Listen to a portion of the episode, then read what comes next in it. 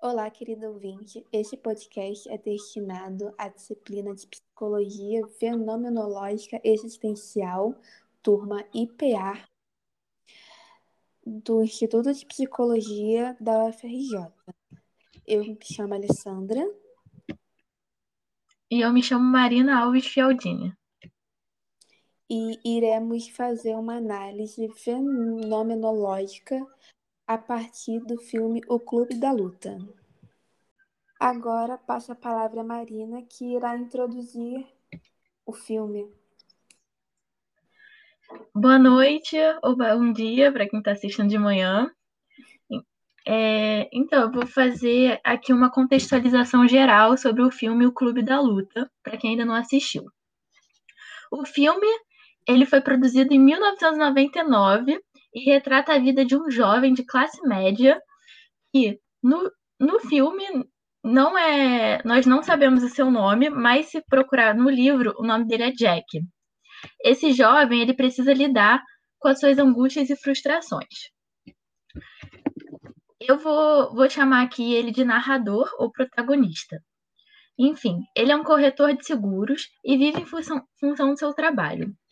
O filme faz uma crítica da sociedade de cansaço e como somos constantemente coagidos a superarmos nossos problemas através do consumo exacerbado de coisas insignificantes e medíocres.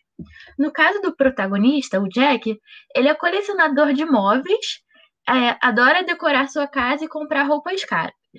Claramente, eu enxergo nessas atividades uma maneira de preencher o vazio existencial e dele se sentir menos solitário, uma vez que ele não tem amigos, família e sua única diversão é trabalhar e consumir.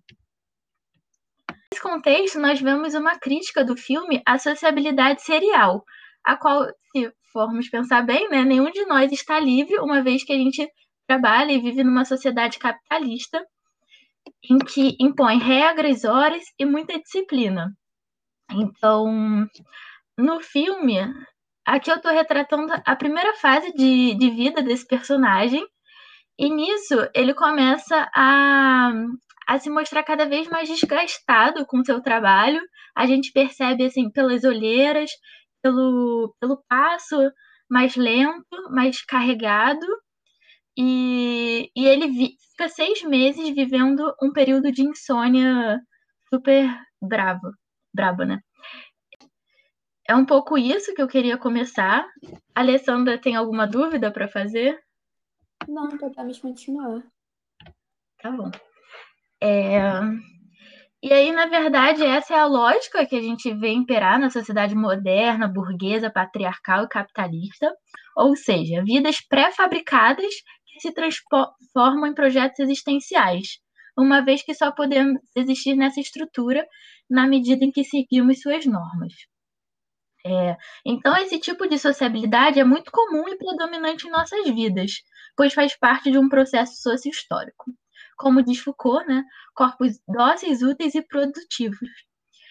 E assim, é, é muito mais difícil conseguirmos nos conectarmos, né, e, e sermos recíprocos. É, essa questão me lembra muito o que é dito na aula sobre impessoalidade de Heidegger, que ele fala que essa impessoalidade, a partir da técnica, que no caso seria esse capitalismo que vai estar projetando né, a nossa vida e tal, é que ele produz uma existência vazia. E eu acho que a gente consegue ver muito isso no começo do filme, nessa primeira parte, na forma como ele está sempre para baixo e querendo a todo momento essa contingência da morte e até aparece que ele busca, tipo, ele fica pensando a todo momento que poderia ter uma bomba em qualquer lugar que ele passasse para que aquela vida dele terminasse logo. Sim, exatamente isso. É, então a gente percebe que o seu corpo vai se petrificando, né? Que é, ele mesmo descreve tudo e todos parecem estar sempre muito distantes. Então tem aquela imagem dele indo trabalhar e tudo muito impessoal, sabe? E distante mesmo dele. Enfim, o corpo dele vai se petrificando, como a gente falou, É... E ele vai se sentindo impotente, angusti... cada vez mais angustiado, tenso. E aí podemos entrar até no que o Nietzsche fala sobre o conceito de niilismo, né? Que é a vontade de nada.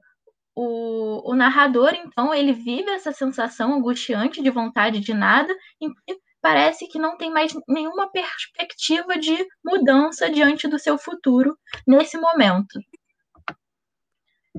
É... Beleza. Aí ele vai no médico procurar ajuda, só que o médico desdenha muito da sua insônia, falando que não vai prescrever medicamento, e se ele quer saber o que é sofrimento de verdade, ele precisa ir a um grupo de apoio para as pessoas vítimas de cancro testicular. O...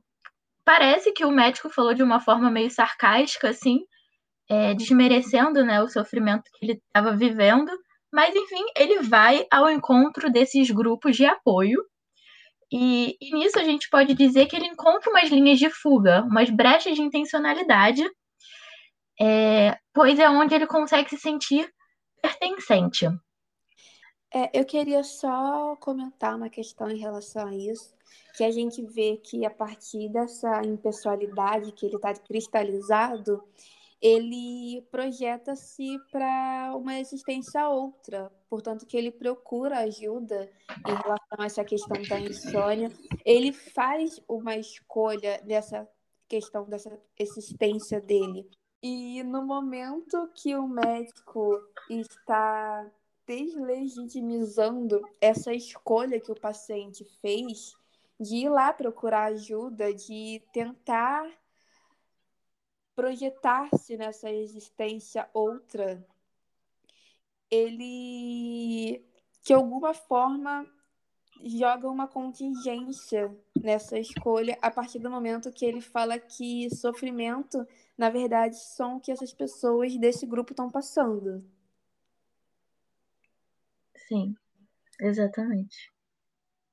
Enfim, ele encontra essa linha de fuga aí ele se percebe se viciado em frequentar diversos grupos de, de, de apoio, de ajuda. Porque é um lugar que ele conseguia chorar e não se sentia julgado por isso, sabe? E ele também não comentava, porque na verdade ele não estava com doença. Ai, como falar isso? Uma doença não biológica, a doença dele era mais psíquica. psíquica e os grupos de, de, de apoio eram relativos a determinadas doenças. Tanto que ele, depois de uma segunda parte, ele fala, né, de todas as doenças que ele frequentava, assim, e que ele passava, né, como se ele tivesse também vivenciando aquela situação. É, e como ele não falava sobre a dor dele, de, por exemplo, às vezes um câncer, as pessoas achavam que o caso dele era o pior de todos. Enfim, é, agora a gente vai entrar numa segunda parte do personagem. É, nessa segunda parte a gente já está lidando mais com uma sociabilidade grupal e de entrada tipo em um novo modo de ser, onde ele é radicalizado o existir enquanto sujeito e não sujeito. Nesse momento, o narrador ele cria o clube da luta junto com seu amigo Tyler e nesse momento onde estamos falando, a gente fala de uma possibilidade radical, uma possibilidade de alternativas, de transformação social e subjetiva. Um futuro que nasce de uma atitude negadora que está se instalando nesse narrador, nessa existência. E nesse momento de criação do Clube da Luta entre Tyler e o narrador, a gente encontra uma forma de liberdade. O mundo dele é uma presença dolorosa, uma ruptura do passado e uma alegria de uma vida nova que se, que se inaugura. É, tipo, ele até fala no final do filme que nunca se sentiu tão vivo em relação a esse clube.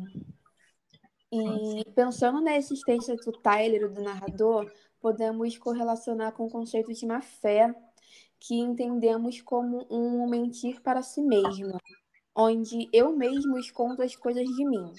No filme podemos ver que o narrador ele não está reflexivamente, tipo, numa consciência reflexiva, tendo consciência de que o Tyler é ele. E pensando nisso, a gente pode situar o Tyler como se fosse uma consciência pré-reflexiva, aonde ele está mentindo para si mesmo, escondendo essa verdade. E a gente vê que nesse sentido tem uma afetação dessa consciência, dessa existência. E podemos falar um pouco disso também, falando que, tipo, para que aconteça esse projeto de uma fé, é preciso que saiba absolutamente a verdade. Porque você só pode mentir de uma forma que você não descubra, mentir para si mesmo de uma forma que você não descubra, a partir do momento que você conhece precisamente essa verdade. E vemos que Tyler e o narrador, eles estão vivendo essa experiência. Ele, podemos dizer que durante esse processo do começo do filme, onde ele fala sobre essa vida dele cristalizada, a parte do meio do filme, onde ele cria o clube da luta, e ao final do filme, onde ele descobre-se como Tyler. Ele entende que ele é Tyler.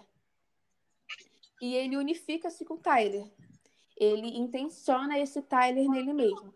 Portanto, que tem uma cena que ele em uma luta nessa com esse personagem, que é o Tyler, que é ele mesmo, e no caso seria uma reflexão sobre si mesmo, um momento de sair desse caráter pré-reflexivo, que é uma vivência diária, para uma reflexão sobre sua própria vida, ele entra nesse conflito de escolha que com, com Tyler, que seria no caso a de escolha de lutar contra essa sociedade capitalista que vemos no final do filme, tipo, um desmoronar de prédios.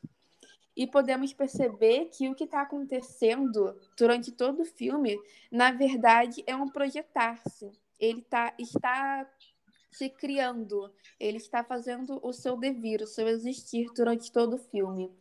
Num processo em que o Tyler é essa passagem dele, uma passagem que ele começa a refletir sobre essa vida. Exatamente. O Tyler é uma é uma outra face de si mesmo. Então, na verdade, ele coloca o Tyler num papel de uma pessoa que ele desejaria ser, porque ele, ele ainda não tem consciência que é ele mesmo. É um personagem criado e é ele, na verdade. É, e não só criado, é um personagem que existe concretamente, pois o Clube da Luta ele fundou e ele, e ele continua esse projeto ao longo da sua história, né? A história do filme. Da luta, na verdade, eu acho que a Marina gostaria, né, de falar um pouco mais sobre ele. Sim. Então, o, o Clube da Luta é, na verdade, uma dialética, né? Que se instaura na sua vida, na temporalidade. Pois, se formos, formos pensar bem, é, ele encontra um amigo, Tyler, que seria o, o, oposto dele, né? Uma pessoa que abdica de todos os confortos é, da vida moderna, que é o que o, o protagonista tinha, que seria uma excelente casa, uma casa confortável, um trabalho, é, ganhava bem, enfim. Então, essa é a dialética né, da segunda parte até o final do filme, que a gente vê o, o protagonista inserido. Então, é, continua. Eu acho que a gente pode concluir por aqui falando da questão da temporalidade que a gente vê no filme. Porque sabemos que o existir, o forjar, o for, forjar-se, é mover-se do presente em direção ao futuro a partir de um passado. E conseguimos ver claramente esse deslocamento no filme, aonde o narrador, a partir do seu passado, junto a Tyler, vai forjando esse presente em direção ao futuro, que seria esse futuro onde ele nega as determinações desse mundo capitalista. Thank you.